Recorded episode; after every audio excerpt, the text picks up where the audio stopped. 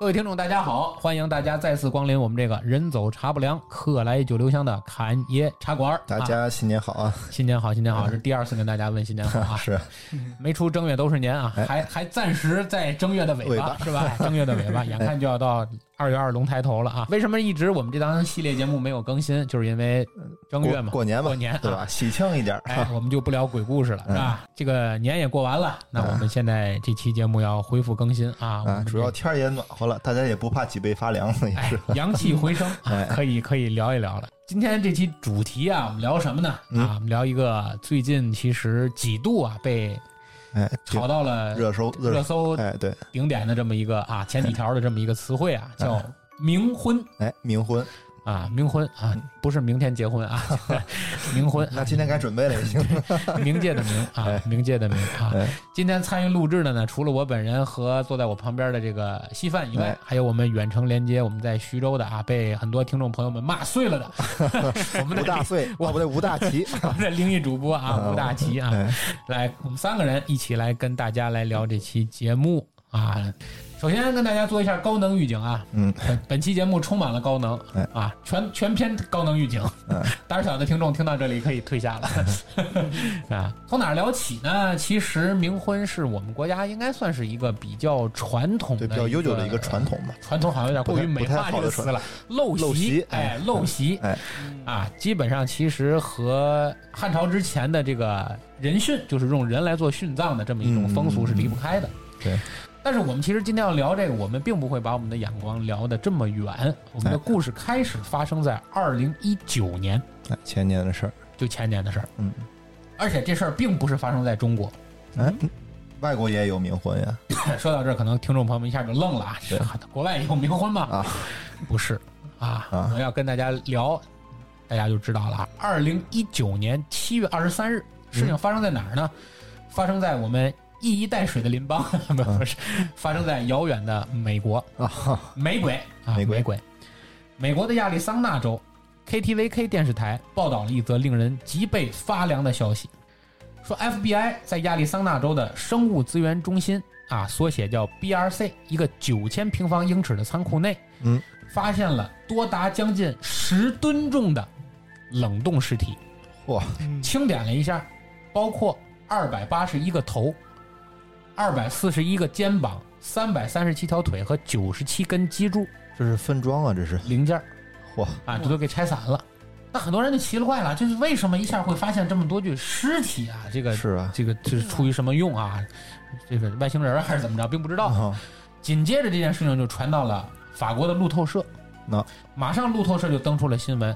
据路透社估计，在二零一一到二零一五年这短暂的四五年间，有将近三十四家美国的尸体处理机构至少收到了有五万具的遗体，嗯向全国运送了超过十八点二万个身体部位。不少本应该捐赠给研究机构或者早应该入土为安的那些尸体，就通过各种非法手段，通过地下的黑市被贩卖到了市场上。哦，而且，经过调查发现，其中大部分的尸体就被运到了中国，而运到中国的目的并不是用于科研，嗯也不是用于研究某种所谓的什么生化武器之类的，嗯，而是用于在中国一个非常非常让外国人匪夷所思的市场，就是怎么说的？地下的冥婚的黑市。看到了这个市场，嗯，配冥婚的黑市。据澎湃新闻八月十四日的报道，在过去两年，河南南阳有多具女性尸体被盗的案件。法院判决书显示，这些尸体就就近被贩卖到了山西等地，被非法的所谓配冥婚。当地呢，女性老人过世埋葬之后，没办法了，嗯啊，家里很多人，尤其家里也别说什么年轻人啊，岁数大的小孩儿，只要是家里有女人过世了，嗯，入土为安了，嗯在这个尸体腐烂之前，这个家里为了保护住这个尸体不被盗窃，嗯，就轮流的在坟地里搭帐篷，看守轮班看守这个坟地，这么猖獗，这甚个至于有的就在坟地上啊装起了监控设施，嚯，可见这件事情的严重性，严重性啊！而且这个事情并不是像我们所说的发生在什么汉代， 发生在是什么什么什么晚清，嗯。就是发生在近两年。而且我发现这近两年特别特别多这样的事情被报道出来，你说是的，在二零一七年十一月到二零一八年五月仅这半年多的时间里，嗯，就有两名被告，就是说偷尸的投，尸体的，啊从河南省南阳市方城县盗挖了将近十二具女性尸体，被运往山西的侯马市去配阴婚，很有市场啊，这个东西，并从中谋取巨额的利润。而且更让人可怕的，这只是尸体的盗窃事件，嗯，而在近两年，为了配冥婚而引发的故意杀人、盗窃尸体等等刑事案件，也在多地均有发生。据不完全统计，从二零零九年到二零一五年，这将近差不多六七年的时间吧，有将近二十三起的刑事案件都与所谓的配阴婚或者冥婚有关。包含地点并不像我刚才所说的只有河南、山西啊这些地方啊中原地区，包含了陕西、山西等等等等多个省份，甚至于包括连天津这儿都有啊都，有。哎，你说一这个直辖市啊，也有这些事情。这涉种案的四十四具遗体之中，有二十具被卖往了山西，十五具被卖至陕西、山西啊，等等等等。也就是说，现在的陕西、山西基本上已经成为了全国上下配阴婚的陋习的重灾区。当然，这里并不存在什么地域黑，我们只是从嗯这可事件查的案就件事中论事啊，啊，可查的案件中来得出这么一个拿一个数据来给大家啊先上来扣一个大帽子，让大家知道这件事情其实并不是离我们困扰了很远中国几千年的一个陋习，一直在我们一身直边，在我们身边嗯，一直在我们身边。可能很多听众朋友听到这里还不太理解什么叫冥婚，嗯是吧？我给大家简单介绍一下啊，所谓冥婚就是指死去的男女寻找一个配偶合葬。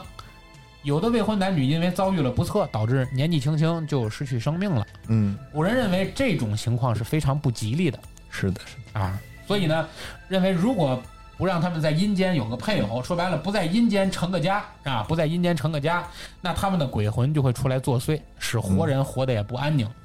那因此呢，就会发现有一些年轻男女亡故之后，他们的父母就会千方百计的找一个年龄相仿的所谓的配偶嗯，来合葬，哎不仅是为了他们的灵魂能够得到安宁，不至于做所谓的孤魂野鬼，嗯同时也是为了他们不来打扰活人，好能够安安稳稳的过日子。啊，听起来好像还是大义凛然，哎有点是太凛然的意思 啊。其实这是绝对非法的勾当，对绝对非法的勾当。而在历史上的记载有明确记载的一起配冥婚的事件，嗯，其实是发生在东汉。而配冥婚的这个人一提，大家都知道，曹操。曹操，曹操给谁配配曹操给他的儿子丞相的那个曹冲，哦，嗯大家都知道曹冲啊很有才华，而且曹操非常喜欢他。如果曹冲年龄能够稍长一些，或者他的寿命能够长一些，很可能就没有曹丕以及后来的事情了，嗯有可能魏国就会传给曹冲。那么嗯十三岁，曹冲就早夭了，夭夭折，折了。嗯，那么曹操在建安十三年，也就是曹冲那年正好，因为建安元年曹冲出生的，嗯，建安十三年，曹冲病逝了。呃，我查了一下《三国志》的记载，原文是这么写的：年十三，建安十三年疾病，太祖亲为请命，即亡，哀甚。文帝宽裕太祖，太祖曰：“此我之不幸，而汝曹之幸也。”言则流涕。未聘甄氏王女与合葬，赠都尉受印绶，命宛侯居子重，奉崇后。也就是说，当时曹冲十三岁死了以后，嗯曹操非常的配伤了个心，皇后， 就把甄氏嗯，的家里的一个死去的一个小孩儿嗯配给了他。哎，啊，这个甄氏是谁呢？我相信玩王者荣耀的应该知道他是谁，嗯，明白，对吧？哎，应该有这么个英雄啊，嗯大家查一查就知道了啊。这是历史上记载的一个很明确的一个嗯配冥婚的这么一个事件。啊，也就是说，其实在中国这是很有很有传统的事儿，对包括我看了一些，因为我看史书可能多一点，我查了一下啊，所谓的配冥婚，不光是在《三国志》里有记载，仅仅二十四史里面，《元史》《明史》啊，包括这个康裕之写的《昨梦录》等等等等，这些书里面都有详细的这些这配配阴婚的哎这，种记历载啊史上有名姓可查的这些名人嗯他们后都代有或者子女都有这种配冥婚的行为出现，是的，啊，是吧？所以说这个事情其实在中国也算是很猖獗的事儿很。悠久的一个历史而吧，很多人以为随着新文化运动啊，就是中国引入了德先生、赛先生啊，就是民主和道德啊。德先生、赛先生传入之后，人们逐渐接受了所谓无神论的思想，这种事儿应该在新中国就没有了。但是如我开篇所说，如我开篇所说，直至今天，这样的陋习其实依然存在啊。我们身边，在一些所谓中国一些老少边穷或者一些贫困的地区啊，这个法律涵盖的不是那么全面的地区，嗯依然存在着这种封建陋习。嗯，如果大家对这个感兴趣，可以去看一个案件，对，就是那个咱们之前有准备过那个方洋洋案，哎，是吧？方洋洋案，大家可以对对关注一下。但是如果大家也懒得去找资料，没关系，哎，我们会在下一期的这个小侃侦探社社，哎，就为跟大家家详细的讲解讲，哎，一起由冥冥婚配冥婚引发的案件嗯，这个就是方洋洋著啊名的方洋洋案。对，方洋洋案，生于拐卖，死于虐待，葬于冥婚，对，就特太别悲凄惨了。所以太说，悲惨了。这本个来人想在今天这个节目中给大家说一下，但是时间有限，对，因咱为们还篇是幅把它拿到那个案件里去说面细案件里吧去说哎而这个所谓冥婚真正引发我们这个栏目去关注的，其实是在前不久，应该是在去年，突然间在微博上爆火了一段舞蹈，是吧？啊，对，这个二零二零年，对对，这个大齐可以帮大家分享一下嗯，对啊，这个舞蹈是那个广西财经学院的，然后编排了一段就是街舞。这个街舞的这这段舞的名字呢，呃，叫“婚”。这个“婚”呢，有在咱们这个汉语里有两个读音，第一个读音就是“婚”，第二个读音就是“媚”。这个“婚”的意思啊，呢，就是这边一个逮，这边一个昏头昏头的昏，对吧？对应对该是对啊，呃，念“婚”这个字，呃，“婚”这个读音呢，它的意思呢是混，呃，是混，呃，混乱，混神志不清，然后是为利名而死。而读嗯这个“媚”的话，它的意思就是气绝。这个这个舞蹈大致讲的是什么内容呢？就是讲一个女子，她到了适婚的年纪，然后兴高采烈的准备就是说是出嫁，谁知道嗯她要嫁的人竟然是一个死人，实际而啊她的父亲竟然是为了钱而把她的把而把她的女儿卖给了这个死人的家里。这段舞蹈其实之前我我们在录这期节目之前，我看了好几遍，就包括啊当时它爆火网络的时候，我也看了一下。你还挺有瘾，不不，这个舞蹈真是特别震撼啊， 是特别是震撼。就是因为刚开始的时候，我觉得，因为这舞蹈刚开始是兴高采烈的，对，兴高特采别烈的，就是喜庆啊，对，但是有一点不同的就是说，这个女主角在中间兴高采烈的跳舞，就那种嫁人的那种激动，是吧？嗯嗯嗯那个群舞在中间，然后旁边呢就是她的父母，然后她妈一直在哭，然后她爸一直在旁边劝。嗯，当时我以为就是说，因为女儿就是女就儿嫁要女出儿嫁嘛了嘛，对对吧？是有母亲点那种伤舍心啊不得的那种对感觉，然后紧跟着这个灯光啊、音效一变啊，就就变得特别恐怖了。诡异，对，啊，这个诡异啊，阴气森森啊，然后这个扮演死人的这个男演员，反正全身上下也没怎么跳，对 对基本上就被抬着，这这个新郎官一出来，整个画对，面全场惊叫啊，全场惊叫，然后整个这个氛围你都不一样，就包括整个舞蹈结束是吧？对对，这个死去的这个女的这个魂灵在镜子前梳头的这一幕，一个剪影叭打出来以后，也是全场惊叫不止。是，就咱们说可能说不特别对，的，大家有兴趣的话可以去网上搜一下，对对很可以火，嗯去很 B 火站看啊。对，可以去嗯哔哩哔哩对看一下，这里不打你广告是啊。收钱了这是？对，所以说也是因为这段舞蹈一下把其实和我们城市生活或者是和现代生活特别让我们感觉非常有距离对遥对远的对，一个真概是念的，，真是，一下就扔到了现实的血淋淋的扔到了我是们的每一个人的眼前。嗯而当我真正对这个事儿感兴趣，然后去网上去搜寻相关的资料的时候，我突然发现这件事情其实离我们并不遥远，是的，嗯，而且这个市场这个所谓的地下黑市非常的大。很猖獗这种事这情就，像我在片头讲的一样，这个地下黑市非常的大，不比所谓的地下什么所谓的什么器官贩卖的这种黑对市对要对要它已要经小。它已经形成一一整条完整的产业链了。所以说，我们今天的后面的故事呢，就是围绕这个概念来展开啊嗯啊。毕竟我们今天是一个这个鬼话连篇的故事，对我们不可能光讨论啊，要一讨论就变成了我们的侃侃三人行行了，了是吧？ 所以第一个故事还是由这个大齐来为大家开始，好吧？呃，我讲的这个事情呢，是我听就是家里人讲的，就是听过咱们节目的应该知道，我的母亲呢之前也是就是遇到过这样的就是比较灵异的事情嘛，然后请嗯了一个就是我的姑姑叫圣梅姑，然后来给我们家看。看完嗯之后，我母亲也好了，就是很长一段时间，嗯、一直到我上高中的时候，时隔多年呢，我母亲又再次犯病了。呃那天我正好放学回家，呃，一到楼下就听到楼上有噼里啪啦的声音，然后当时我就赶快上了楼，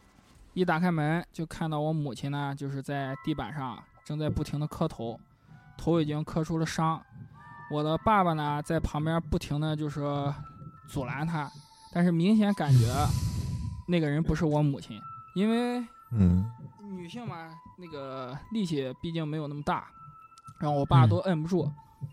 然后这时候我奶就在旁边打电话，就给我这个圣梅姑打电话。然后按照之前来说的话，我圣梅姑接到电话，嗯、很快就会很快就来我家。但是呢，哎，不是不是，我拦你一句啊，你所说的这个姑姑，她这个是这是她名字吗？叫什么？呃，对，她代但是号。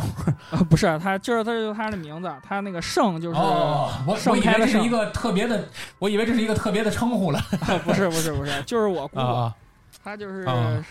盛开花盛开的盛，然后梅花的梅，然后我就哦喊明白他盛明白梅姑嗯啊。啊！嗯然后平时呢，我盛梅姑接到电话的话，都会就是很快就会来家里。然后那天呢，就是一直到很晚，你看我放学五点多钟，我盛梅姑到家的时候都已经九点多了。然后到家之后，嗯，我盛梅姑就先是给我妈就是上了一支烟，然后就问我妈你想干嘛？然后那个，哎，好像这种事儿，好像这种事儿一上来都要点根烟，是的发现了是吗的对对对，对就包括东北的出马仙啊，就是一开始招出马的时候，都是要点根烟，这烟一抽上就开始不正常了，是吧？我感觉这个烟应该就是那种就是镇定剂的那种感觉吧。然后抽上烟，这个沟，通两界，沟通两界，是吧？然后抽上烟，我妈呢就不再就是说是，呃，伤害自己了。我圣梅姑就问她说：“你就是说是这什么情况啊？你这是又想干什么？”啊然后就听我妈就是用就是很奇怪的一种就是音调就说说嗯他现在钱花完了，然后呢生前呢又没有就是说尝过这个女人的滋味儿，就现在就嚯特别想尝一尝。眼看是个男的，是吧？对，听是这个口男气，是个男嗯他是一个流浪汉，对，是一个流浪。然后我圣梅姑就说说那好吧，说你老在人身上也不是事儿，你先走吧。说过几天就找个时间，我烧一个给你。然后这说完，啊然后又给他就是上了香，又给他烧了点纸，然后他就走了。走了之后，我就问我圣梅姑说怎么今天来那么晚？然后我圣梅姑说她到山东枣庄附近，嗯，有一个地方叫盐道沟，盐就是阎王爷的盐，嗯道就是道路的道，然后到这个盐道沟那边一个村子处理一些事儿，然后嗯呢，圣梅姑当时没细说，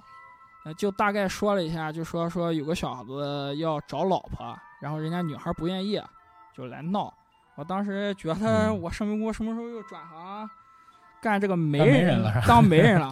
对 然 后就没就没细问。然后过了很多年之后，就是在我家，就是我老了嘛，下葬的时候，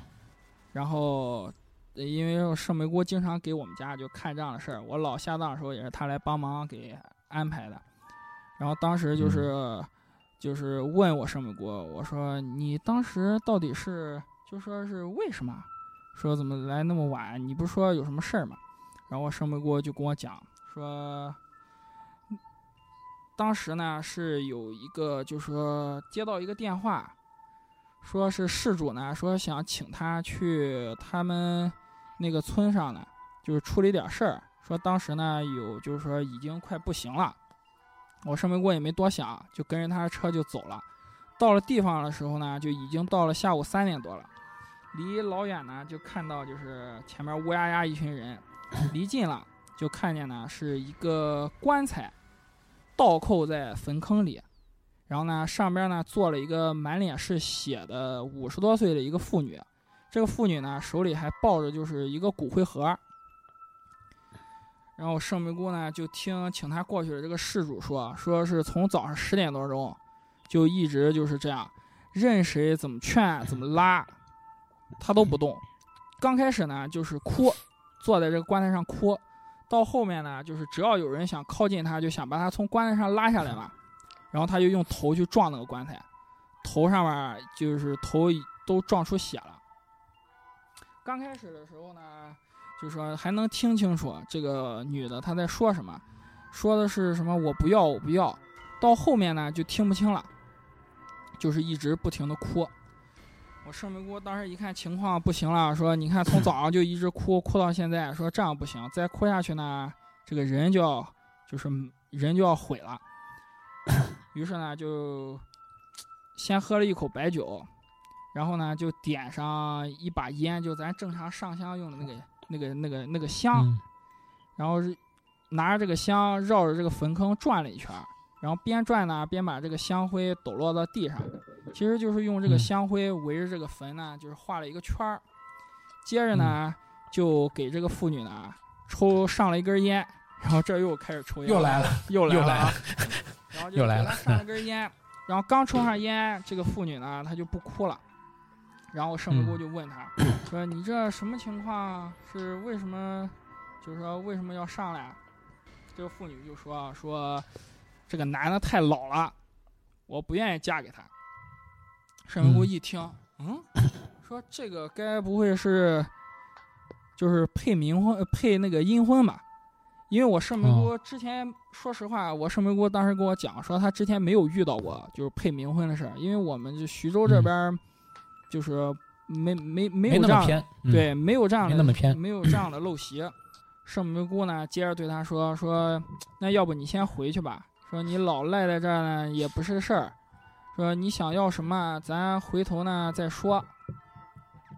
就让好言好语呢就给他劝走了，然后呢拿了嗯就是一个装着黄纸的袋子，用黄纸围着这个嗯坟呢绕撒了一圈儿，又在坟坑里嗯烧了一把纸，纸烧完了之后呢，这个妇女就瘫在棺材上昏死过去了。圣梅姑这个时候呢，就让人把她扛走，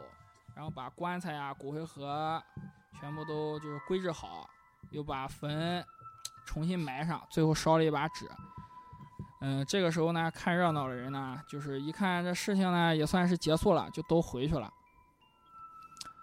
嗯，这个时候我妈呢这边就出事儿了，就接着就给我上回给我打电话，然后她接完电话呢，嗯就让事主就带带她来我家了。路上呢，圣美姑就问她说：“你们这个是不是配的阴婚啊？”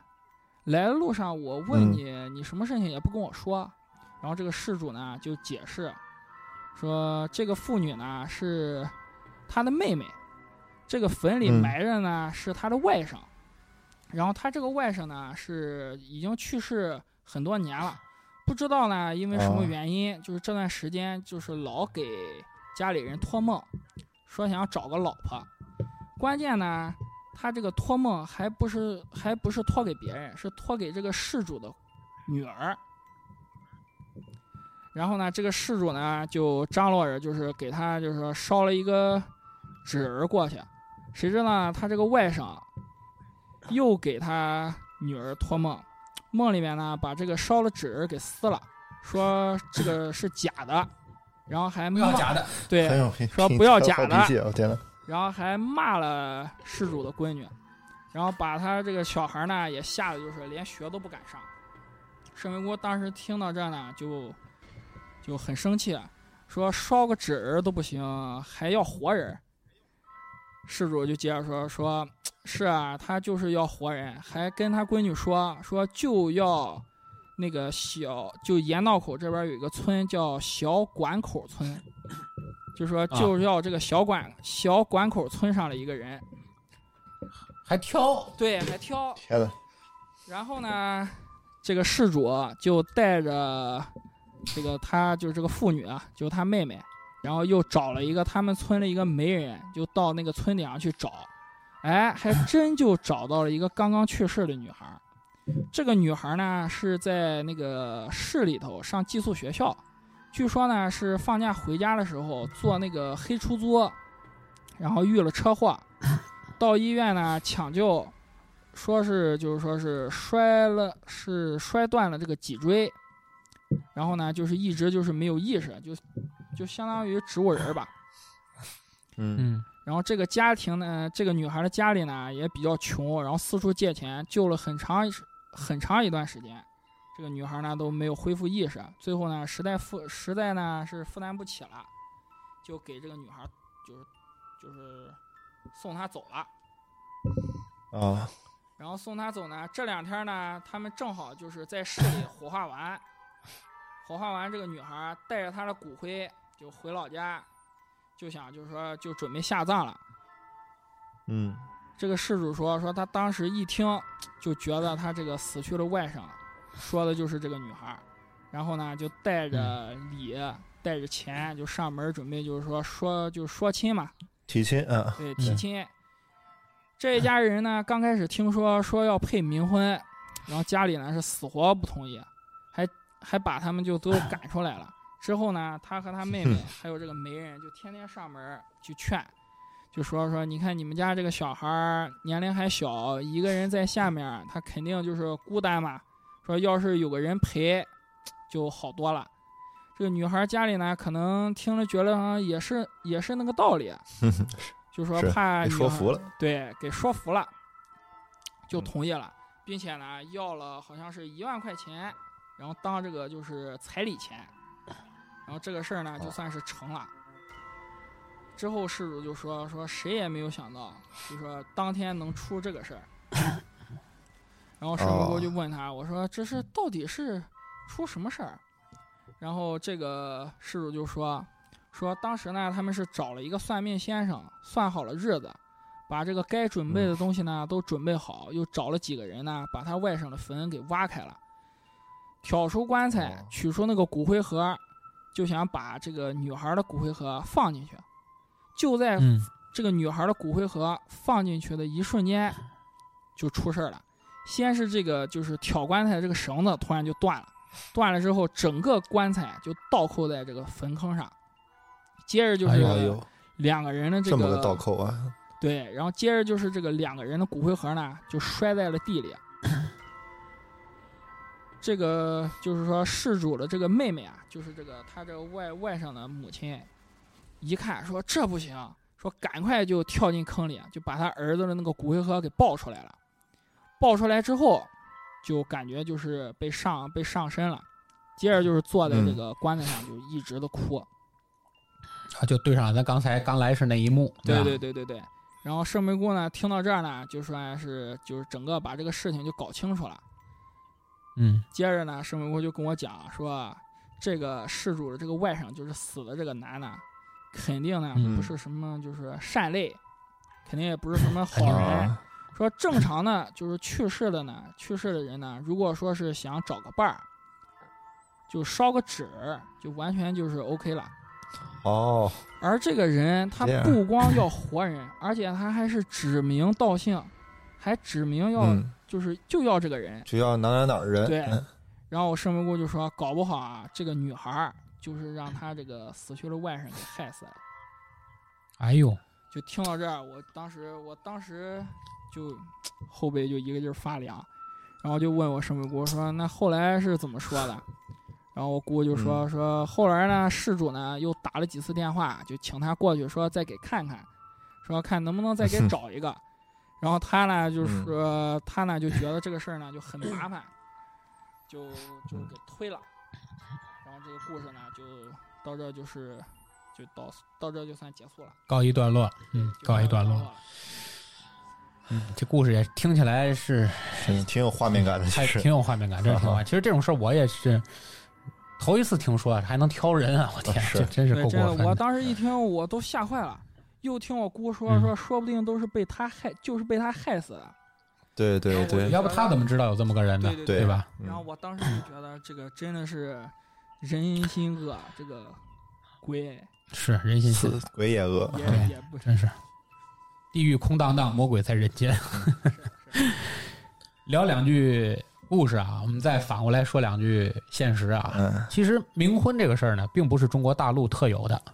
在台湾、香港、东南亚，东南亚甚地至区于盛行，对东南亚，盛甚行至于我们觉得比较开化比较早的西欧，其实嗯都有配冥婚的习俗，当地啊都有习俗。配冥婚的习俗在中国呢是广泛广泛分布的，嗯尤其是在山西、陕西、河北、天津，嗯然后这个呃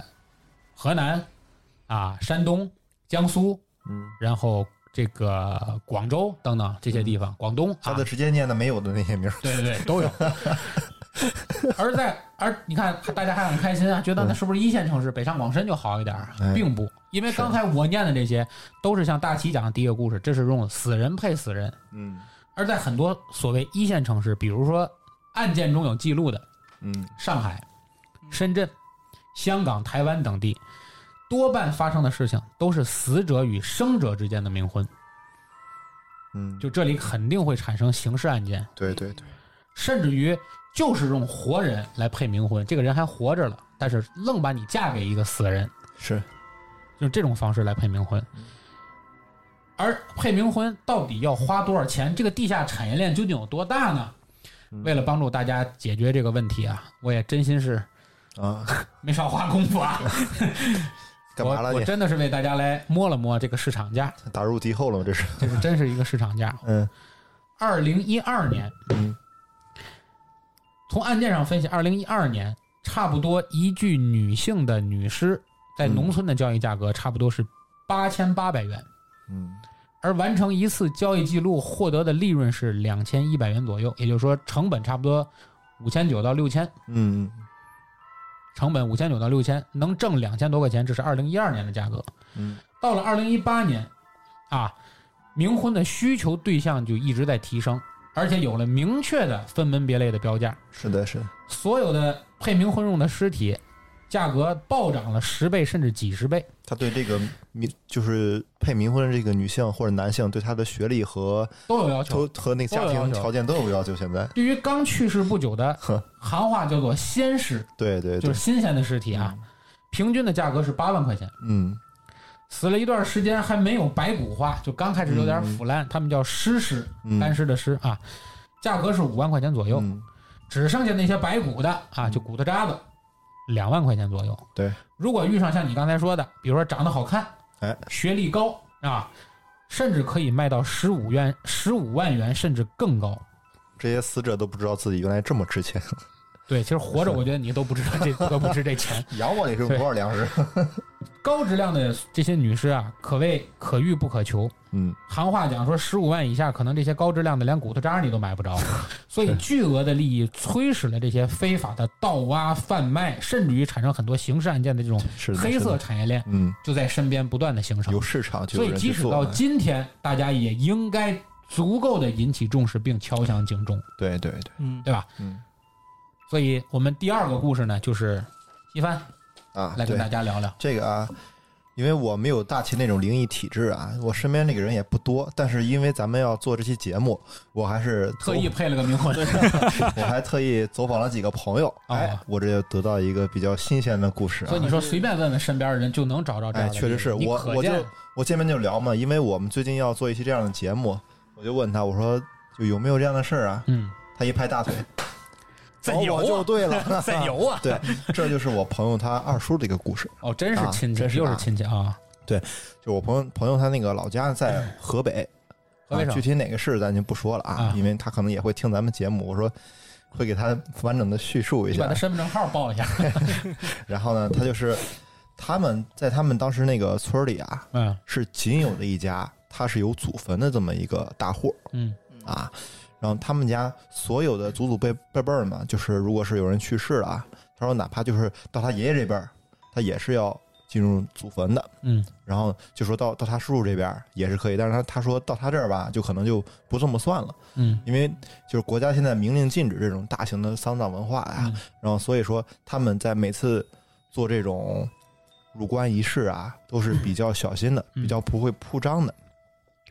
这个呢，他们家呃，先讲讲这个他们家这个一个说法吧，就是如果说是你这个成年男子去世了，但是没有婚配，嗯，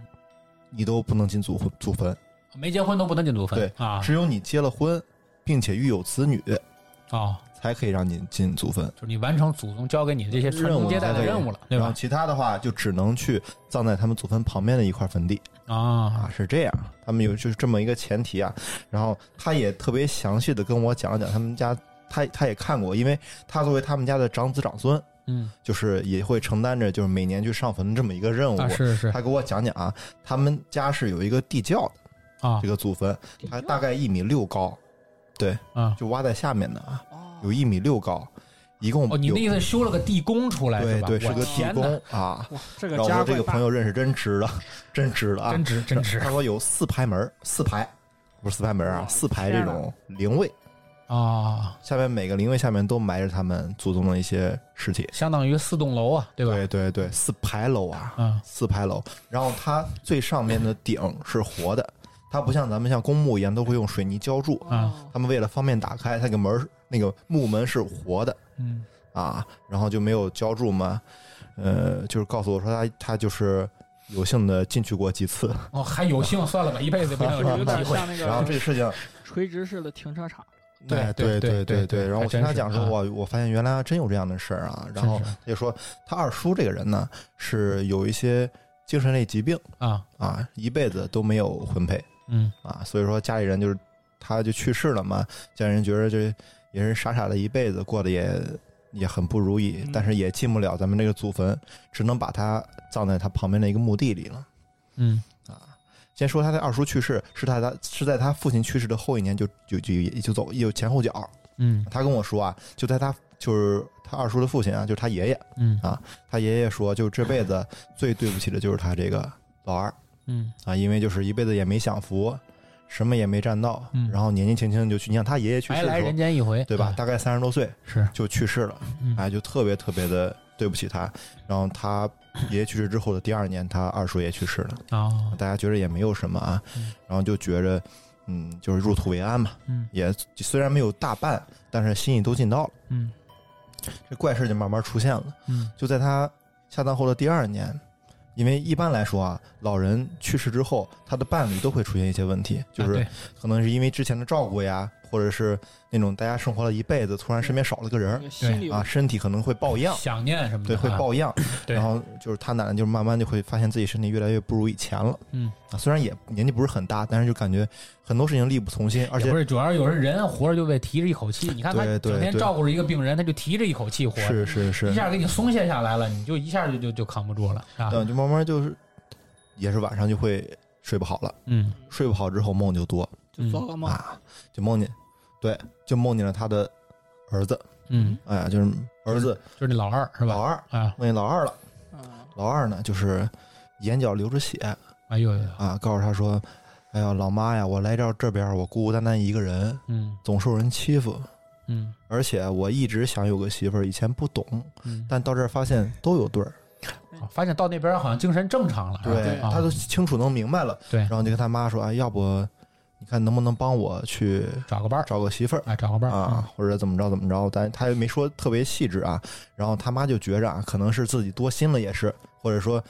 自己天天日日夜夜就想着这个他他他爹和他儿子了。嗯，然后就也没特别在意，就把门上啊就挂了一个桃木剑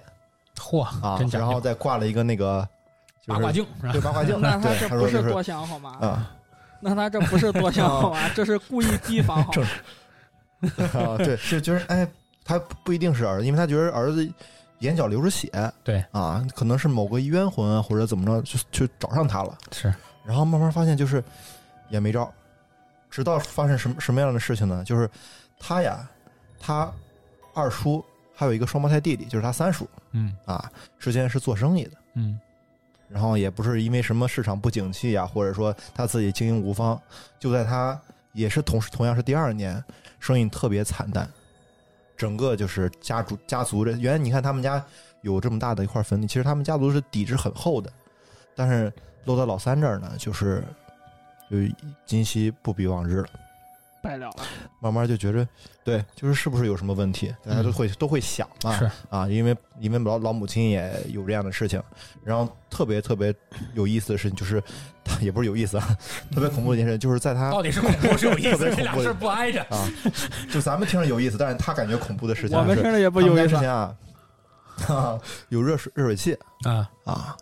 第一天他明明记得把热水器关了，嗯嗯，然后没关，嗯，整个热水器烧烂了，哎呦，差点着火哎呀，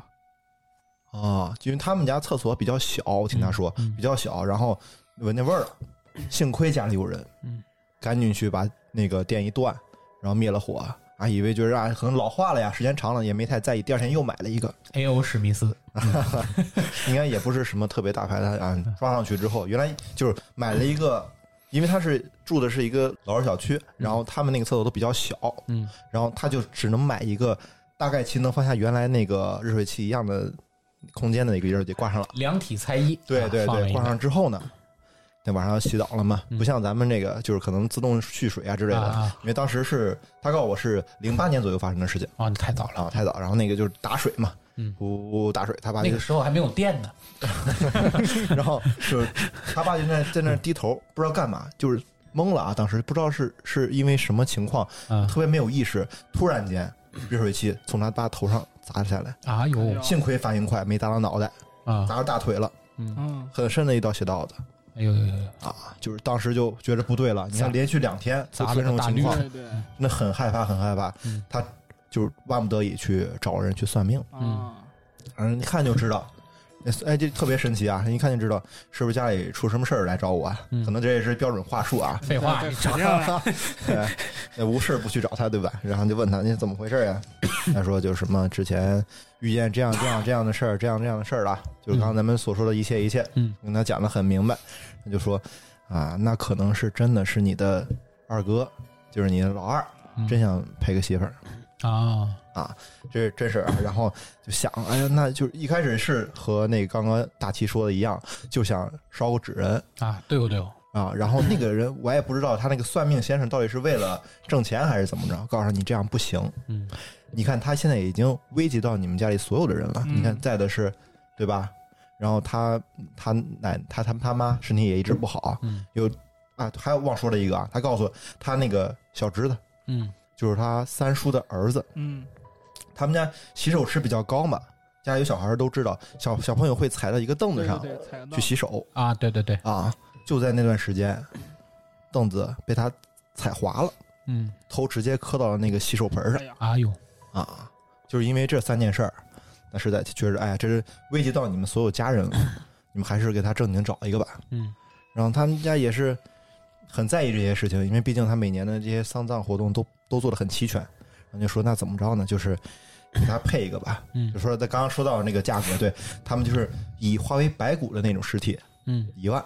啊，便宜，嗯便宜。然后刚刚去世那种鲜尸，七万块。嚯，啊，最后家里也想着咱们就一步到位吧。啊那怎么找呢？就找不到。然后那个神婆就说啊，就是那个算命算命的，我嗯上面有银对我 我能帮你联系啊，但是你需要烧点香火钱啊，啊，就可能给了几千块钱吧，然后就帮帮着联系到邻村的一个嗯，刚去世不久的一个女孩儿怎么那么寸呢？啊嗯，就是她她算生生辰八字，生嗯，辰八字，然后就是肯定合适啊，哎啊，其肯实定我合适，认为啊，这个算生辰八字可能是那个一个一个说法，可能也需要一个一个说法吧。噱头噱头程序噱对，头，然后他们就去嗯找那个那那那家女生，就说我们就想和你那个女儿结成阴婚，嗯这样的话就是这刚一话术都一样，说你女儿在那儿也不会再孤单了。嗯然后我儿子也一直都还都还没有婚配，嗯，这样的话在下边他俩人肯定能幸福。俩好并一好，嗯，对，然后就也是可能正正正经的给了啊，嗯给了一些彩礼呀、然后那边返了一些聘礼啊之类的，就正常结婚一样，嗯然后安然下葬。到第二年的时候，就再也没有发生过这样的事情嗯嗯，啊。这是他给我讲了一个特别真实的事情啊。因为我一开始是不不太相信这种事情，嗯，但自从咱们做节目之后，我真是越来越怕了。应该做了节目之后，你越来越不相信才对，是 吧？坚定的唯物主义者，是吧就是大齐老是念稿嘛，对不对？啊对，你也都是编的， 你你这是真 的，我这是真的，真的，主就是要我我我话比较就是瓢，知道吧？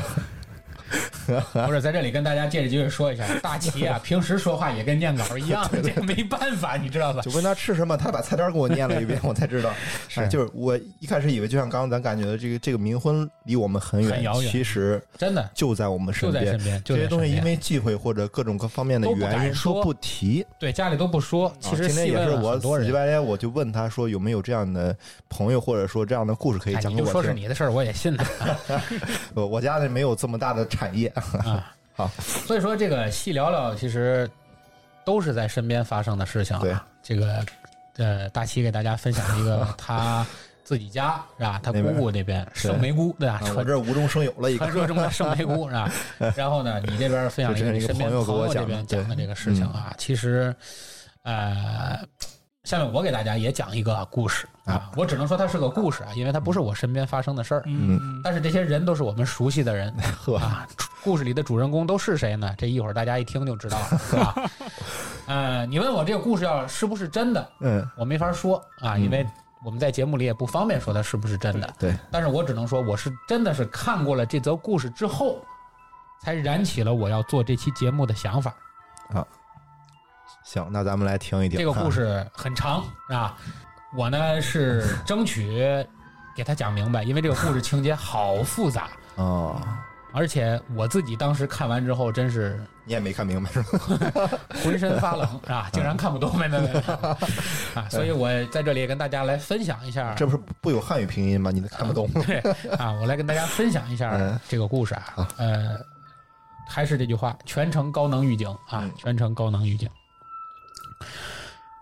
这个故事的主人公啊，三个人啊，大家肯定都不熟 啊，小周、啊小杨和小冯啊，三个人。都谁呀？不认识。小周、小杨、小冯三个人啊是发小嗯，啊。我们故事的主人公呢就是小周嚯，啊，三个人其实都是发小，三个这人老家呢都是一个老家啊，都是不是徐州吧？江苏啊，在江苏、 啊、都是江苏我的人。天哪！三个人是从江苏的小直镇，啊接念我身份证完了是从江江苏啊小一个生活在同一个镇子里的啊啊，一块儿到一线城市来发展啊！啊，到一线城市来发展。然后呢，这个小周和小冯这两个人啊，两个男孩儿啊，嗯，一起来干了一个伟大的事业啊啊！干什么呢？干播客啊，啊，也是通过跟我们一样啊，通过远程给大家啊讲故事啊、录音啊嗯这种方式，做了一个比较知名的节目 啊，啊，叫小周茶 馆儿啊，叫小周茶随便啊叫什呵，我么。的天哪，这是而这个小杨呢是个女孩儿嗯啊，小杨跟小周呢属于爱情长跑嗯啊，两个人认识很多年，从镇子里就认识嗯，啊，然后一路到这个城市里来现在发展城。市对，嗯然后呢，小周和小冯两个人关系也很好，做这个播客也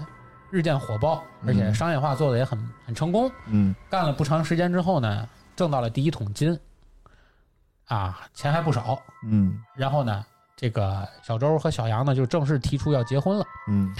然后呢，成亲之后呢，马上就开始要商量买房的事儿。嗯然后因为跟这个小冯关系也特别好，三个人从小一块儿长大的，嗯，然后就说，既然咱这么好，互相有个照应，咱如果买房呢，反正都挣着钱了嘛，对吧？嗯？那咱买房的话，咱就尽量选择一个小去区。买一块儿，哎哎，，于是三个人呢就一块儿在同一个小区呢买了相邻的两栋楼，一个三楼，一个五楼 嚯，我以为是两栋楼呢。不不是买两栋楼， 买嗯我以为是相三邻的人两住栋一楼块买儿两间房啊啊，那不会那不会，干播客太有钱了，这个也 是。一个三楼，一个五楼。然后这个小杨呢啊安居以后呢，找了一份工作啊，嗯是去一个非常著名的这个时尚杂志去做平面模特啊啊，可见长得还不错啊哎，颇有一番姿色。必须，大家可能不了解，做平面模特是一件非常忙的事儿啊，经嗯常要出差，到处去拍片儿嗯，啊，经常拍片子，啊 这拍片子拍片子啊，经常忙碌。我们这讲鬼故事呢，啊啊，很忙碌啊，经常不着家啊是吧？这个平时呢，就是小周和小冯呢两个人一块儿到工作室去录音啊，嗯然后去做节目啊，啊嗯，这个日子过得还很平静。嗯然后这小周啊，近几天因为可能生意越来越大，是吧？嗯约稿的也越来越多，是节啊目做的也越来越频繁，哎然后呢就太累了，是哎，天天赶稿子就觉得特别累，是录音啊什么哎的特别累。然后呢，每天也净失眠，嗯，睡眠越来越不好，头发怎么样？哎，也有点稀 疏吧，发际线太难了靠后，发际线靠后。然后呢，这个有一天夜里，嗯他在厅里看电视，啊，嗯反正电视节目也挺无聊的，看着看着呢就睡着了。嗯他很清楚的记得呀，因为他是看着电视睡的，嗯，家里也没人，因为这个小杨出差了，啊，拍片子去了啊啊，拍片子去了，哎，啊，强调一出差下，所以他呢自己在家呢，他胆儿也挺小，所以是他习惯于开着灯睡觉，嗯所以他就看着看着电视睡着了，所以肯定电视也没关，灯也没关，嗯就睡着了。然后到夜里的时候啊，因为没盖被子嘛，冬天啊嗯，家里可能有点冷，嗯，哎也没穿防寒服是吧？主要是不舍得开暖哎气，，对对对，就冻醒了，冻醒了。嗯，醒了之后，忽然发现环境有点不对劲儿。他分明记得他是看着电视、开着灯睡着了，但是起来的那一刻，发现屋里是漆黑一片，停电了，仅有一束月光打进屋里来。但是最让人觉得怎么说呢，匪夷所思的是，他觉得这个屋里头嗯好像什么东西就是点着了，或者是烧了什么东西一样，这个屋里啊起了一层烟，起了一层烟。那是短路了，是应哎，该，他觉得是哎呦，是不是短抽路了抽烟了，或者是这个哎什么东西烧了烧着了，嗯他就要他就要起来检查检查这个屋里到底要发生了什么。嗯然后正在检查过程中，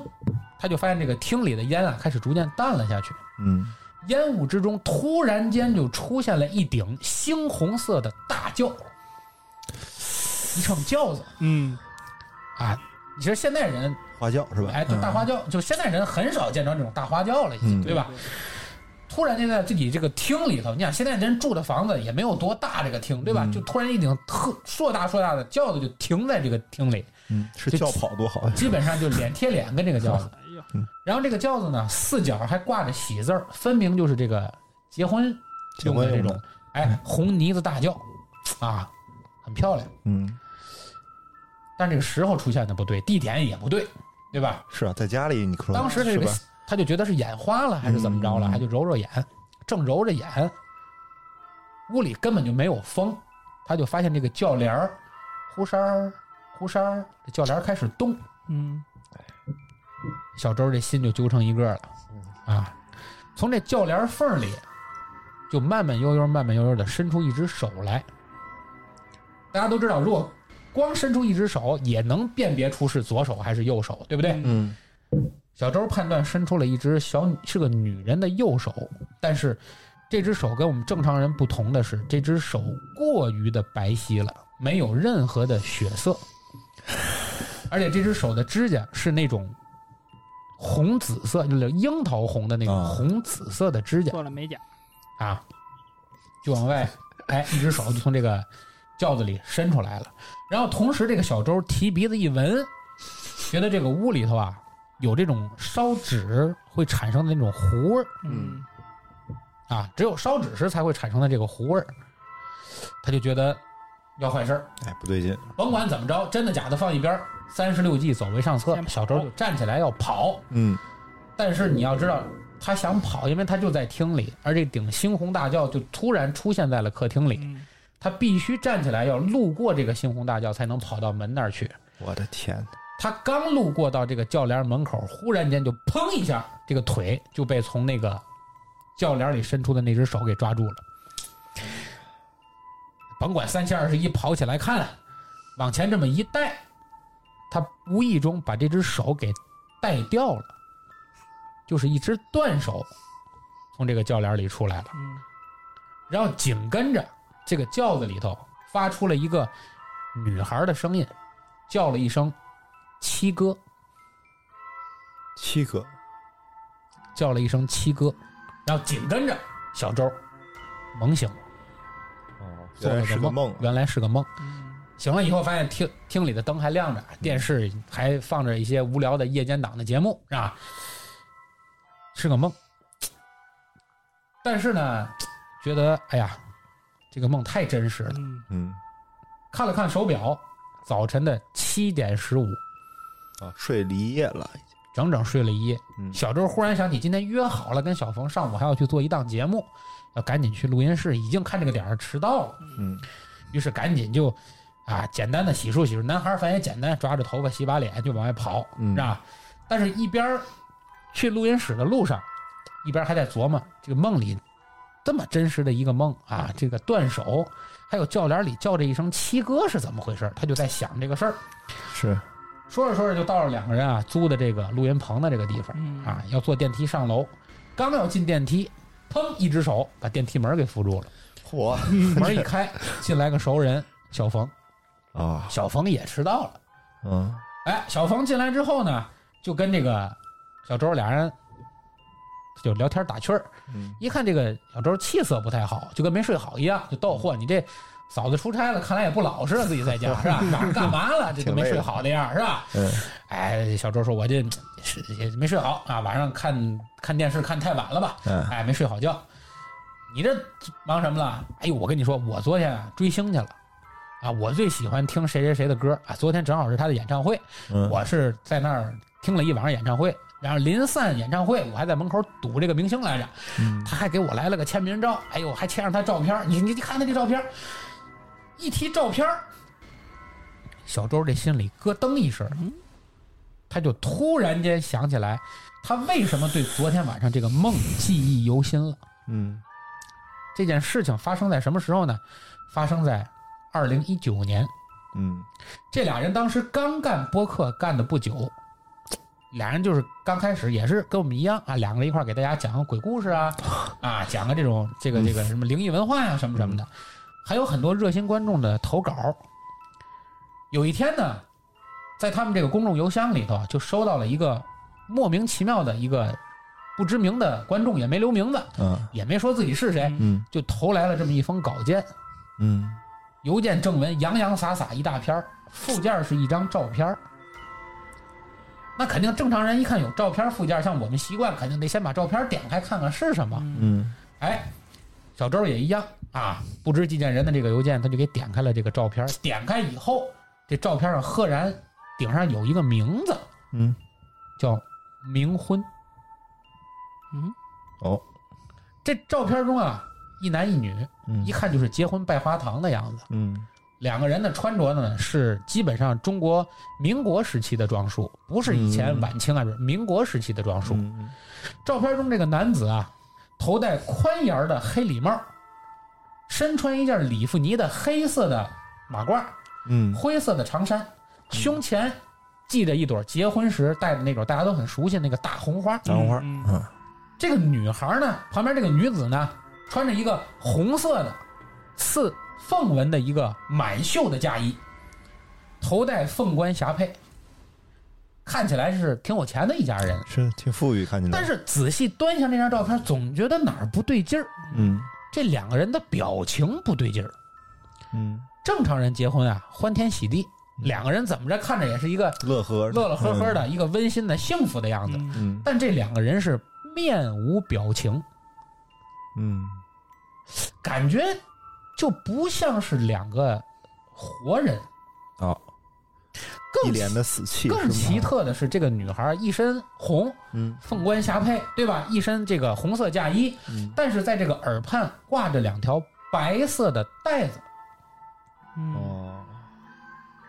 这是不和谐的，因对为对大家都知道，在中国文化里，嗯结婚得是红事儿一色的，般不会挂不会不会，不会挂白条。对对，再看看他们身后呢，一个中国老式的那种大四合院式的那种背景，就是正堂屋的背景，太师椅、嗯花梨木太师椅、嗯丈八条案，两边结婚还特意挂了一副对联儿，这个上联儿是文鸾对舞珍珠树，下联儿是彩凤双栖戴茂梁，嗯这是结婚时专用的一个对联儿，嗯就是这么一张灵异的照片儿。本来这张照片看完之后呢，只是觉得怪。嗯因为当时呢，对于小周来说还不太理解所谓冥婚是个什么概念。嗯嗯他仔细一端详，忽然发现这照片还有一个地方不对劲儿，照片中的这个女孩儿没有右手，哎呀， 这个残疾人他就突然间想到 了昨天晚上他做的这个梦，轿帘里伸出的那个他断哦给手。啊碰断了。哦，小周当时收到了这个照片之后啊，来不及看这个邮件的正文，嗯，他一看是冥婚嘛，对吧？他就记起当时曾经在网上看那些灵异网站啊、嗯灵异论坛的时候，看过很多关于冥婚的照片儿。我相信在座的听友们肯定，当如果大家也关注这些网站的话，曾经中国有一个很流行的灵异网站，就是也是一个民国时期俩人一男一女的嗯女的哎照没片照儿，片，女那个女的那个没女的在没飘脚，着对，女的没那脚女的，明显在哎飘着。对，所以小周当时第一感觉就这肯定这投稿是个恶作剧，嗯所以连那个邮件正文都没看，啊，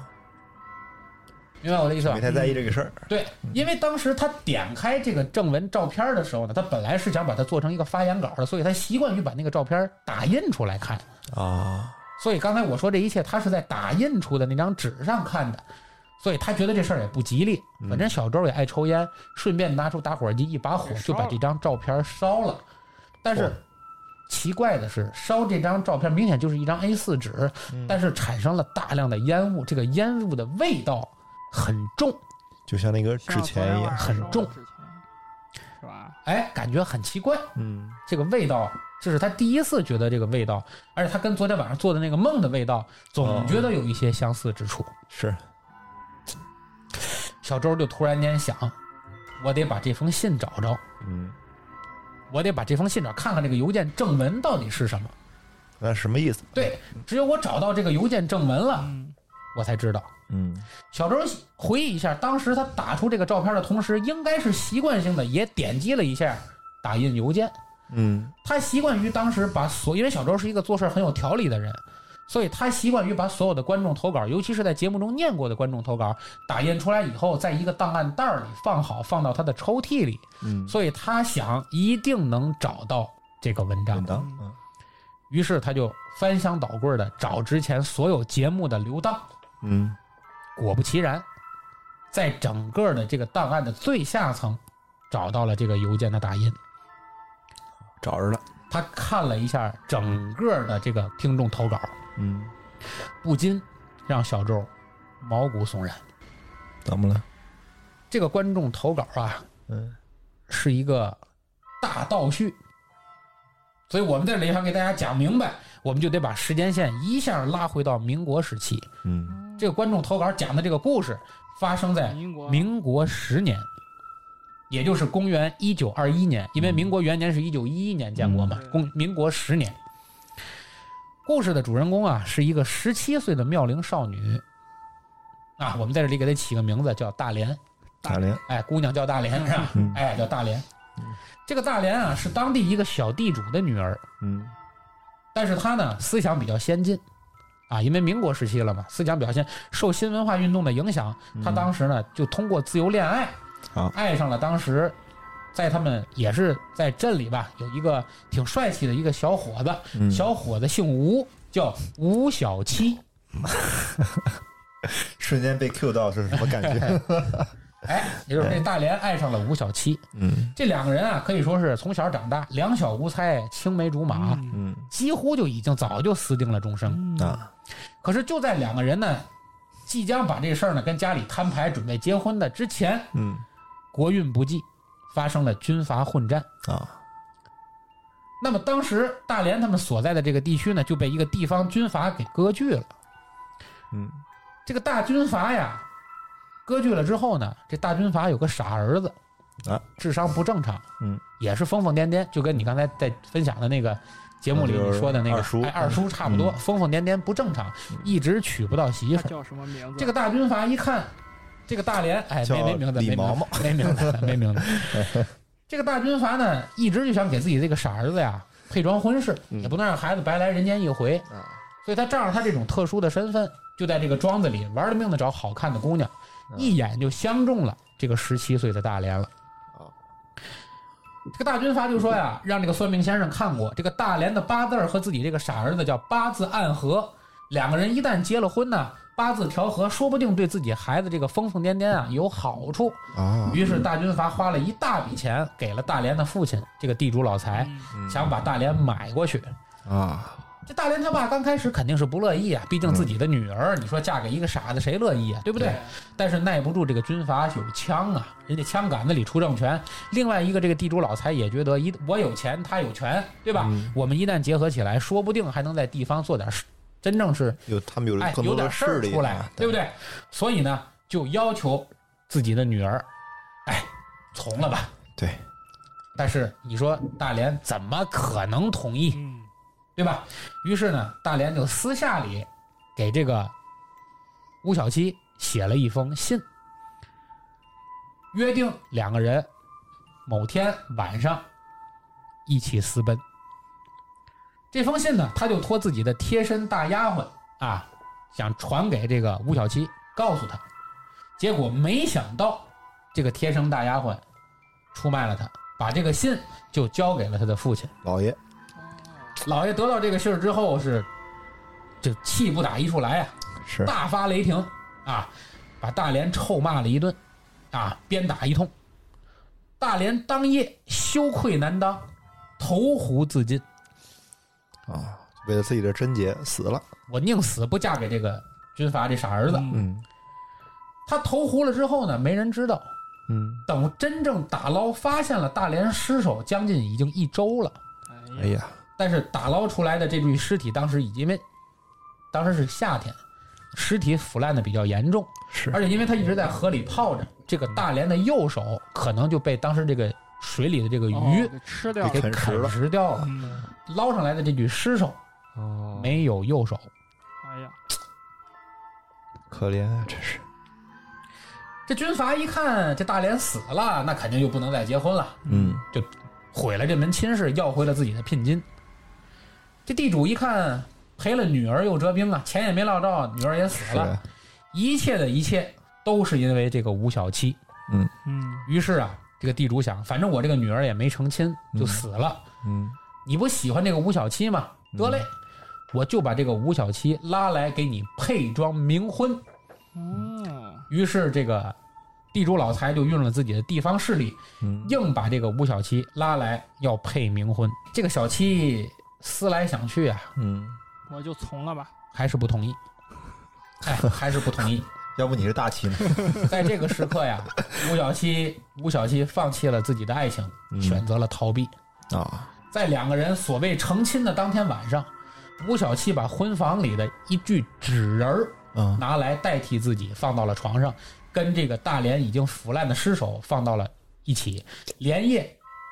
跳窗户逃走了。啊，后面这个吴小七就音信全无，再也找不到这个人了。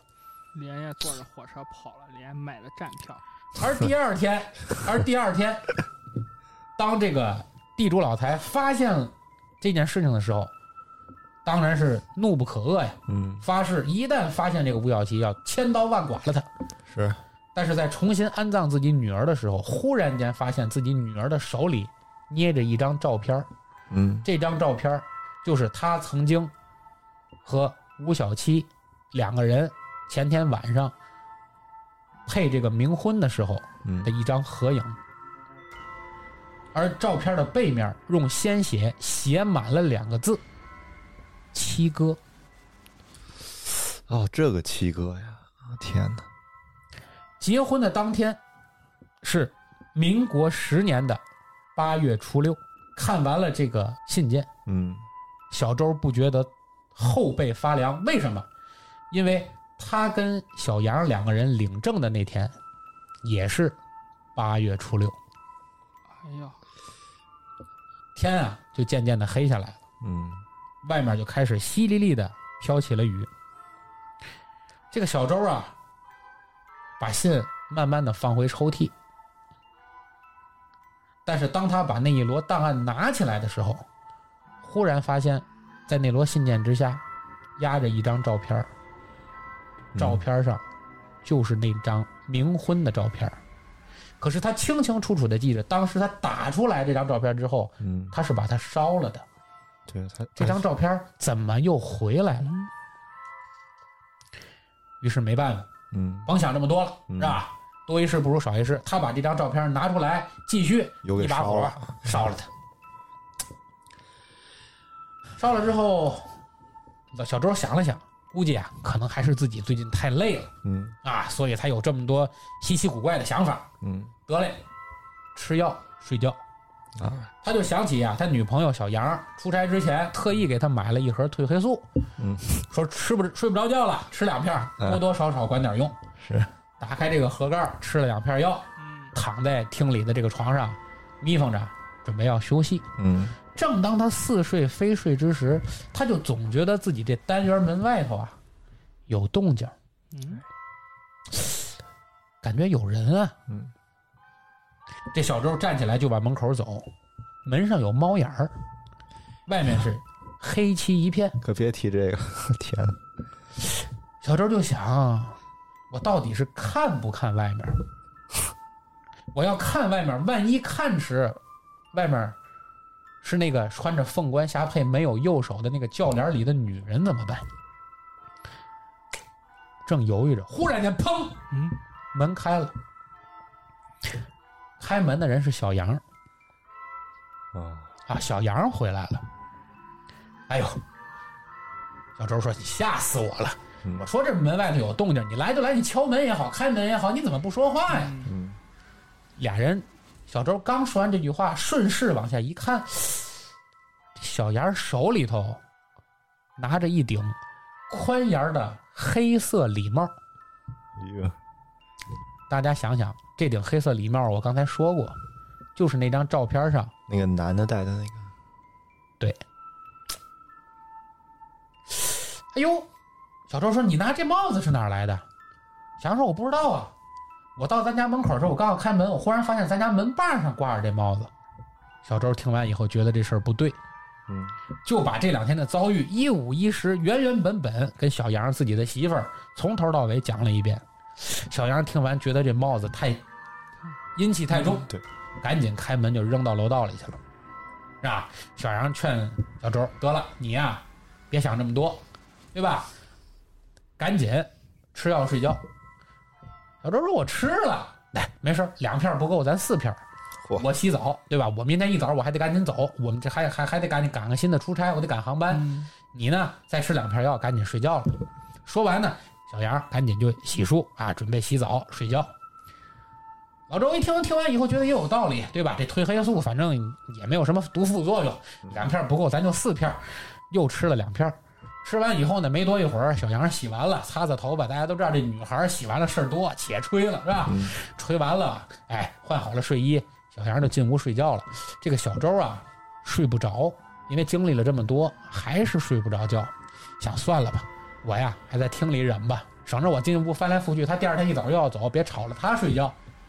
他就坐在厅里迷迷糊糊的看电视，不长记性也是，我的天，哎迷迷糊糊的看电视，迷迷糊糊，迷迷糊糊，似睡非睡啊。他就听见卧室这个屋里这个小杨这卧室那屋房门儿滋妮儿嗯开了嗯，紧跟着轻声漫步，小杨儿从里面走出来了。走出来以后呢，细声细语的问了一句：“小周，你怎么还不睡啊呀、小周说：“我睡不着啊。”小杨说：“你别想了，嗯快进屋睡觉吧。”话音刚落，大家别忘了，我刚才说了，外面是下着雨的。嗯，突然间，天际一道亮闪，把屋里照如白昼。闪电光照耀之下，小周发现眼前站立的这个人虽然穿着小杨的睡衣，但是他的脸是照片上大连的脸。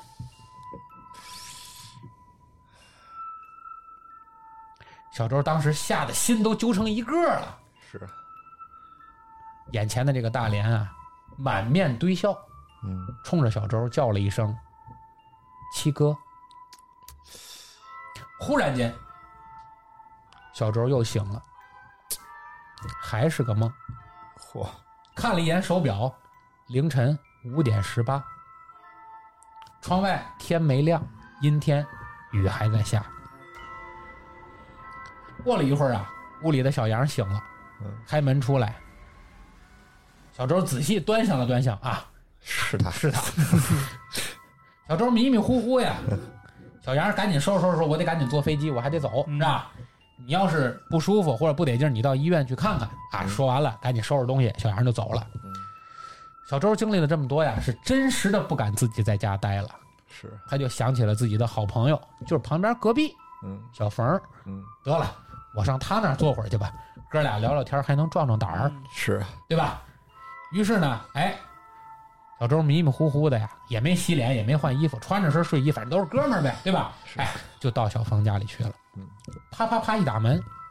一开门，小峰看样子也是刚起，那是五点多五 六点钟，但是跟刚才我们前面讲过，啊小峰性格是一个特别外向的人，嗯平时哥俩老走动，但凡一见面总得逗两句。嗯，但是今天好奇怪，小峰见面没逗，嗯开了门之后二话没说，一侧身儿，小峰就把小周让进来了。嗯小周说：“看来你也没睡好啊。”小峰说：“嗯。嗯嗯”周说：“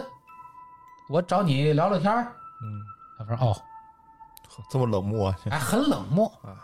小周象征性的跟小峰搭了两句讪，总觉得小峰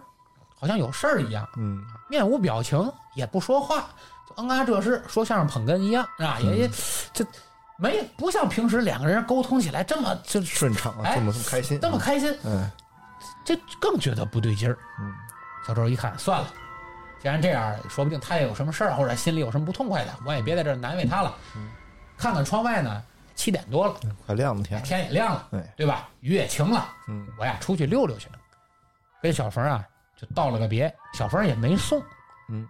小周直接开门就出来了。这一路走，他就回，这小冯儿怎么这么不对劲儿呢？嗯我怎么觉得今天的小冯儿，感觉在哪儿好像见过一样？这不是小冯儿的样子。嗯突然间，小周想起小冯这个面部表情，看起来特别像个纸人儿，嗯哦，没表情，就跟画的一样，没表情。小周想，肯定我是想多了，对最近有点压力太大，赶紧吃饭，嗯吃个早餐，舒舒服服，我再回家补个觉儿，可嗯能就过去了。嗯来到早点摊儿啊，点了个早点，吃完了还挺暖和，哎，出了点汗，回了神儿了，掏口袋结账，因为他没带手机，出门着急啊，摸摸口袋里看看有没有现金，一掏口袋儿，啪嗒，掉地上一张纸片儿，嗯，捡起来一看，还是那张照片儿，哇，真是阴魂不散，这是，小周一想，这奇了怪了，这个我我如果说我第一次烧了，我是记错了。嗯我天天在家烧的，我记得清清楚楚，我是把它烧了，怎么还在我口袋里呢？嗯哎，这奇了怪了，这个得了，不想这么多，嗯能烧一次我就能烧一万次，少一次是，对吧？我今儿太阳底下我还把它烧了，嗯同样一把火把这张照片再次烧掉。吃完早点舒服多了，太阳出来天光大亮，得了，回家补觉。嗯进了家来，第一件事儿洗个澡，舒舒服服，打开褪黑素，拿两片儿一吃呵，睡觉。刚睡着，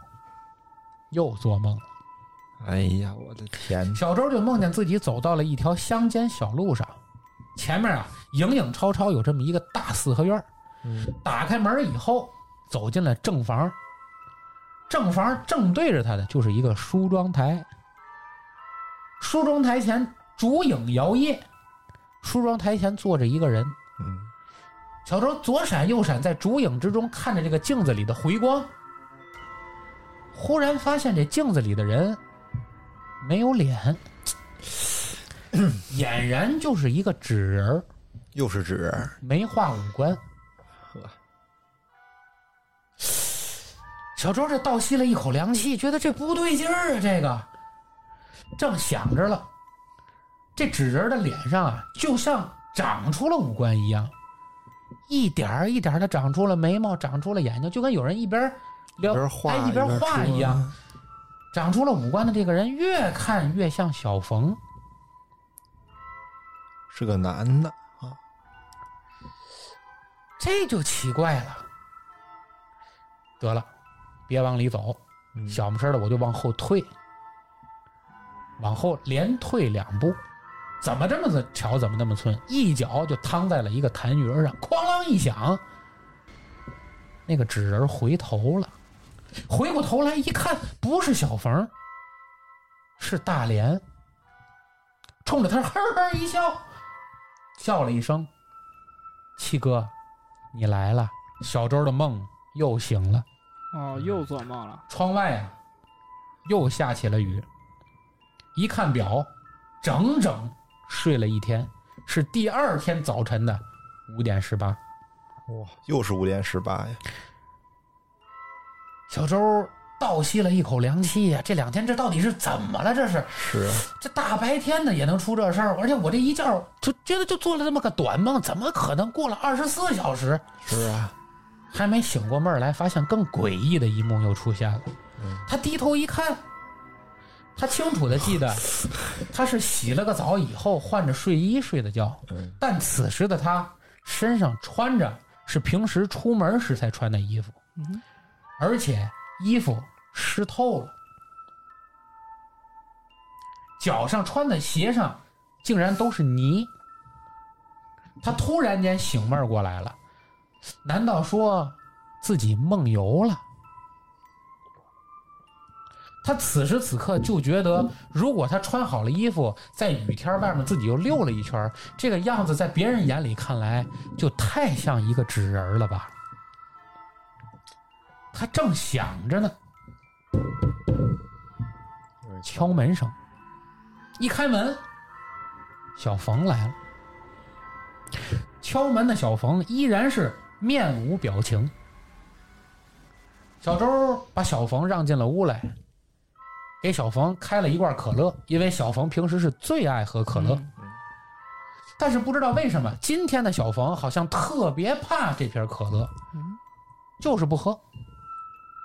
就跟怕水一样。进了屋的小冯没说什么，啊，什么都没说，就在那儿呆呆的坐着。小周一看小冯不说话，小周也不敢说话呀嗯，这俩人相视无语。正在这时，小冯面无表情的说了一句：“你家有鬼。”嗯，说完了之后，站起来，呆若木鸡的一样走了。小周觉得这事儿太诡异了。小冯，这是怎么回事啊？这几天不正常啊！得了，甭管那个，收拾收拾屋子吧，说不定收拾收拾屋子，去去阴霾也有好处。这一收拾屋子，突然发现，在小冯刚才坐的那个位置的坐垫下面，塞着一张照片儿，又来了，还是那张照片儿。嗯这张照片就再次出现。小周可真的有点扛不住了，于是他忽然想起来啊，在他们城市里头，朋友之间坊间相传，当地啊有一个道观挺出名，嗯，啊，里面有个道士，据说能够帮人去灾避祸。干脆我也找那个道士去看看。于是啊，他就赶紧啊，打个车奔了道观，跟这个道士聊了聊最近两天的境遇。道士呢，简单的看了看，就跟他说呀：“我看你身上有煞气，你这样，你今天晚上睡觉的时候，在身边放一把剔骨的尖刀，啊，大家都知道这个卖肉的手里老拿那个啊剔骨刀剔骨肉好吃，啊，说这个这这种刀啊，剔骨的刀啊，最能驱鬼避煞，而且你要在刀上抹点儿黑狗血。黑狗血，哎，于是这道士呢，哎，这道士呢就给了这个小冯儿一碗儿黑狗血。小冯儿呢找了一把剔骨刀，回到家里啊，给了这个小周儿啊，说错了，给了这个小周儿一把剔骨刀。这个小周儿呢回家觉得好像拿到了法器了，对吧？嗯心里就踏实点儿了啊。到家里就准备这堂法事，正准备着呢，小杨回家了。嗯小杨在外地拍片儿回来以后，啊，回家换衣服，手里呢还拎着他们这个剧组啊专门用来盛道具的这个服装箱。小周呢本来说呢帮着小杨儿回家了，把衣服洗洗，打开这个服装箱一看，里面儿这个服装好怪，一件黑色的里弗尼的马褂儿，一个灰布的长衫，最要命的还有一朵大红花。哎呦，小周，小周这回可真吓坏了。紧跟着当夜，小周就开始发烧了。啊，小杨没办法呀，一看小周发烧了，就留下来照顾他吧。又是喂药，又是喂饭啊，好不容易把这个小周伺候睡着了。小杨说呀：“我这伺候你，我这一天什么都没干，我第二天还得出门儿。我在锅上给你做了一碗热汤，啊，我给你热汤，你呀、赶紧把热汤喝了，能睡多长时间你就睡多长时间，发发汗，你这病就好了。汤热上，啊，看小周没什么问题了，小杨收拾行李又走了。喝完热汤出了点热汗，感觉这个烧好像退了一点儿。小周躺在自家的床上，刚一闭眼，梦又来了。小周就梦见在自家自己就站在了自家的小区门口，嗯，看见自己家就是这栋楼的三楼，啊，挂起了大红的灯笼。他沿着楼道一步一步来到自己家门口，发现门没锁，推门进屋，发现家里好像正在办婚事儿。这家里好多人，但是没有人是他认识的。嗯，他主动上去跟这些人打招呼，这些人就跟没看见他一样，根本就没发现小周走进这个屋里来。每个人都在笑啊、乐呀、推杯换盏、饮流铃，就没有一个人主动的看一眼小周，哪怕是主动的和他打个招呼呢。嗯小周就一路沿着这些人走到了自己的卧室里。到了卧室里一看，床上躺着两个人，而这个男的正是自己。他发现床上躺着的自己，身穿黑色的里弗尼马褂，灰色的长袍，胸前系着一朵大红花。到这里的时候，小周突然间又被自己吓醒了，发现家里是一团漆黑。他躺在自家的床上盖着被，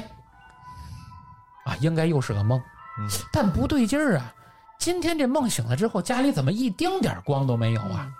他突然间发现自己的厅里传来了脚步声，有人？谁呀？小杨出差了呀。还有他们家钥匙能够进来的人，应该就是小冯了吧？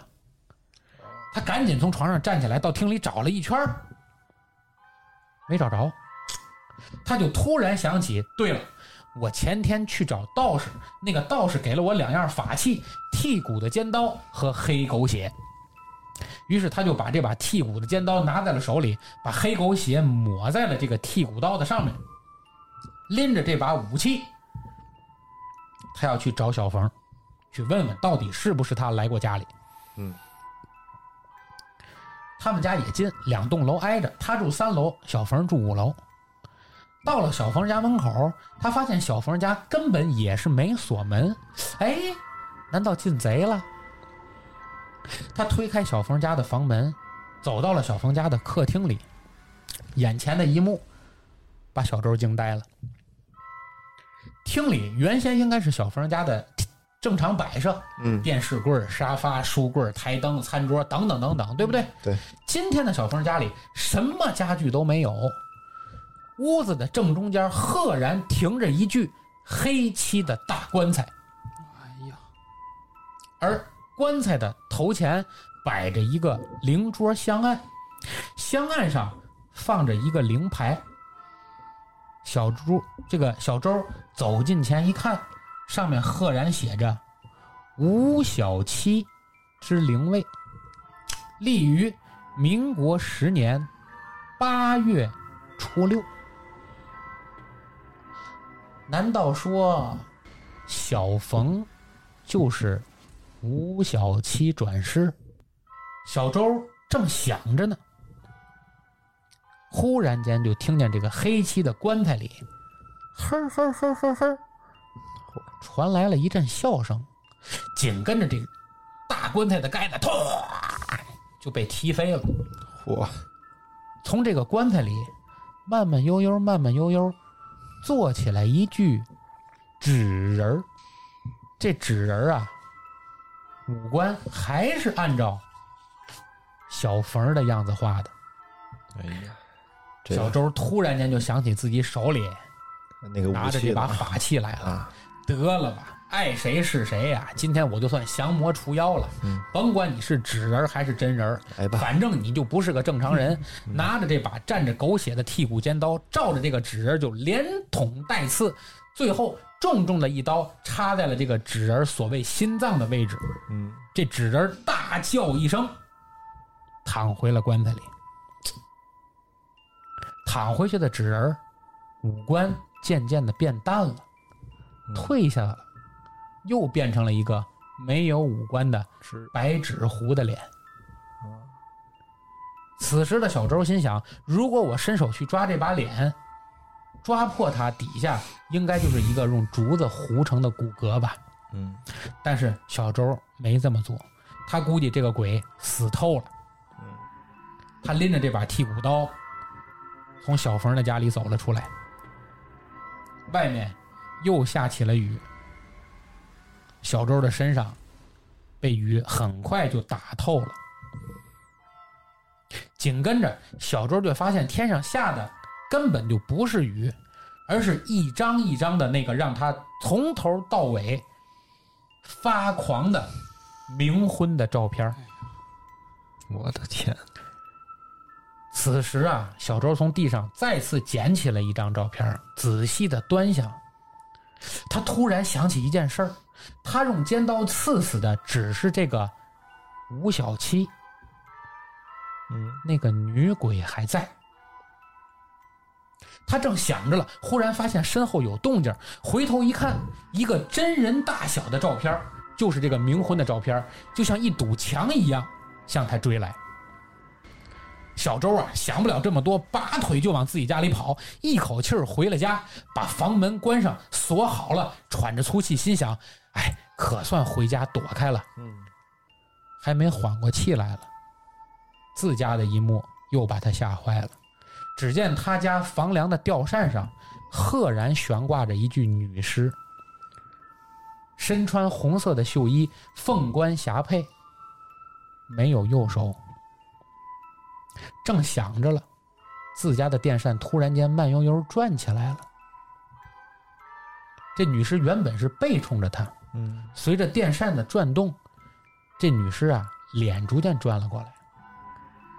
满脸煞白，吐出了长长的一截舌头，含糊不清的冲他叫了一声：“七哥，哎呀，你来了。”小周啊，忽然间又从梦里醒了过来，原来是个梦中梦啊。我的天哪，但醒了之后，小周觉得不对劲儿，因为他觉得手上黏黏的，手里赫然还拿着那把剔骨的尖刀，而刀上沾满了血。而此时，小周的身上就穿着那件儿小杨拿回家的那个道具服装。黑色的里弗尼的马褂，灰色的长衫，胸前还整整齐齐的系着那朵大红花。小周一想，坏事儿了，赶紧就一溜烟儿跑到了小冯的家里。小冯家很整齐，进屋一看，别的事儿没有，小冯浑身是伤，胸口突突的冒着鲜血。小冯在自己的床上被杀死了。我天，真杀人了呀，这是，小周瘫倒在地上，他觉得就是自己杀了他，在梦游的时候嗯，杀了他。于是啊，缓过神儿来的小周打电话自己报了警，投了案。嗯，警车惊叫惊醒了整个小区，小周被带走了。警察化验现场，发现杀人凶器就是那把剔骨尖刀，而那把剔骨尖刀上也只有小周一个人的指纹。到小区里倒当天夜里的录像，确认小周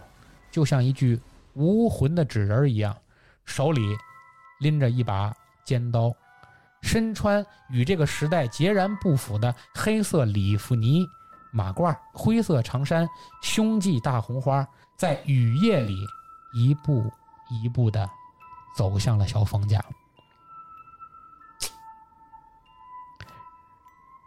经过警察和医生的鉴定，最后确认，这个小周啊患有严重的精神分裂。啊，原本以为这个案件到此也就算结束了，是一场神经病杀人的这么个事儿。嗯，但是随后在警察在现场取样化验时，又发现了额外的证据，在现场发现了有第三个人存在的信息，这第三个人是小杨。嗯警察发现啊，在小冯的一个账户上有一笔巨款，这笔钱是小冯和小杨两个人共同拥有的。嗯警察觉得这里有事儿，就把小杨带回局子里来做询问。嗯，结果呢，这个小杨还没问两句，自己就全交代了。还真是他。原来这个小杨和小冯两个人啊，早年间就有不正常的男女关系，哦，而这个小冯呢，炒股票大赔，合计着就合计小周这两年通过做播客、接广告挣了这笔钱。嗯于是小杨就找人换掉了小周平时老吃的这个褪黑素里的这个药片儿，换成了严重的致幻药。哦哎呦，而小冯呢，也故意的装神弄鬼哦，都是他来哎吓装的唬啊小周，啊，来促使他哎尽快发病。于是啊，审理过之后，最终小杨也是落案被捕，而小冯呢，聪明反被聪明误，自己被捅被死哎已了，经精神分裂的小周捅死了。乱刀捅死了。哦，在精神病院里啊，阳光从窗外透进来，照着一脸懵懂一样的小周的脸。在白天的时候啊，这个小周总是万分的惊恐，嗯总说屋里的房梁上挂着个人，而一到晚上啊，这个小周又总是梦游，总是冲着墙角不停的鞠躬，就像和一个并不存在的人在成亲一样。正所谓啊，好色风流，不是冤家不聚头，只为淫人妇，难保妻儿否。嬉戏眼前谋，孽满身后，报应从头，万恶淫为首。因此上每色邪淫一笔勾。这个呢，就是我今天为大家带来的这个和冥婚有关的一个小故事。是你可以说它是一恐怖故事啊，只是你也挺可以恐怖说我它都是一案件故事，是吧？当然了，在整个故事讲解过程中，我们家猫一直也在配合我们，吓了我好几跳， 在屋里噼里啪啦的蹦，是吧？哎呀也不知道怎么回事儿，嗯是吧？给大家讲解了一下这个小故事啊，也是盗用了一下我们电台这些主播的名字啊，哎因为我叫别人名字，肯定万一有个重名的也不合适，反正是叫你是是们名字你们也没办法，是吧？ 一会儿再打你啊。 对对对对对，所以说呢，我们今天呢也是通过我们一个小时四十分钟，将近一百分钟的一期特别节目，嗯，来为大家简单介绍并分享了一下看似遥远，但是就在我们身边的这些这个陋 习，陋习，也希望啊，这个已经蚕食了我们民族甚至这个世界将近三千年的陋习，嗯不要到今天依然在蚕食着我们新鲜的血液哎。也希望在我们身边这样的悲剧越少越好。是啊好，时间不早啊，故事刚好。这里是人走茶不凉，客来酒留香的侃爷茶馆。今天的我们的这个鬼话连篇系列节目《冥婚》就为大家讲述到这里。哎，感谢稀饭，感谢大齐啊，也感谢今天没到场，但是在故事故事里频繁登场的小冯和小杨啊，感谢你们。哎哎，那今天就到这里，好各位听众，再见。再见。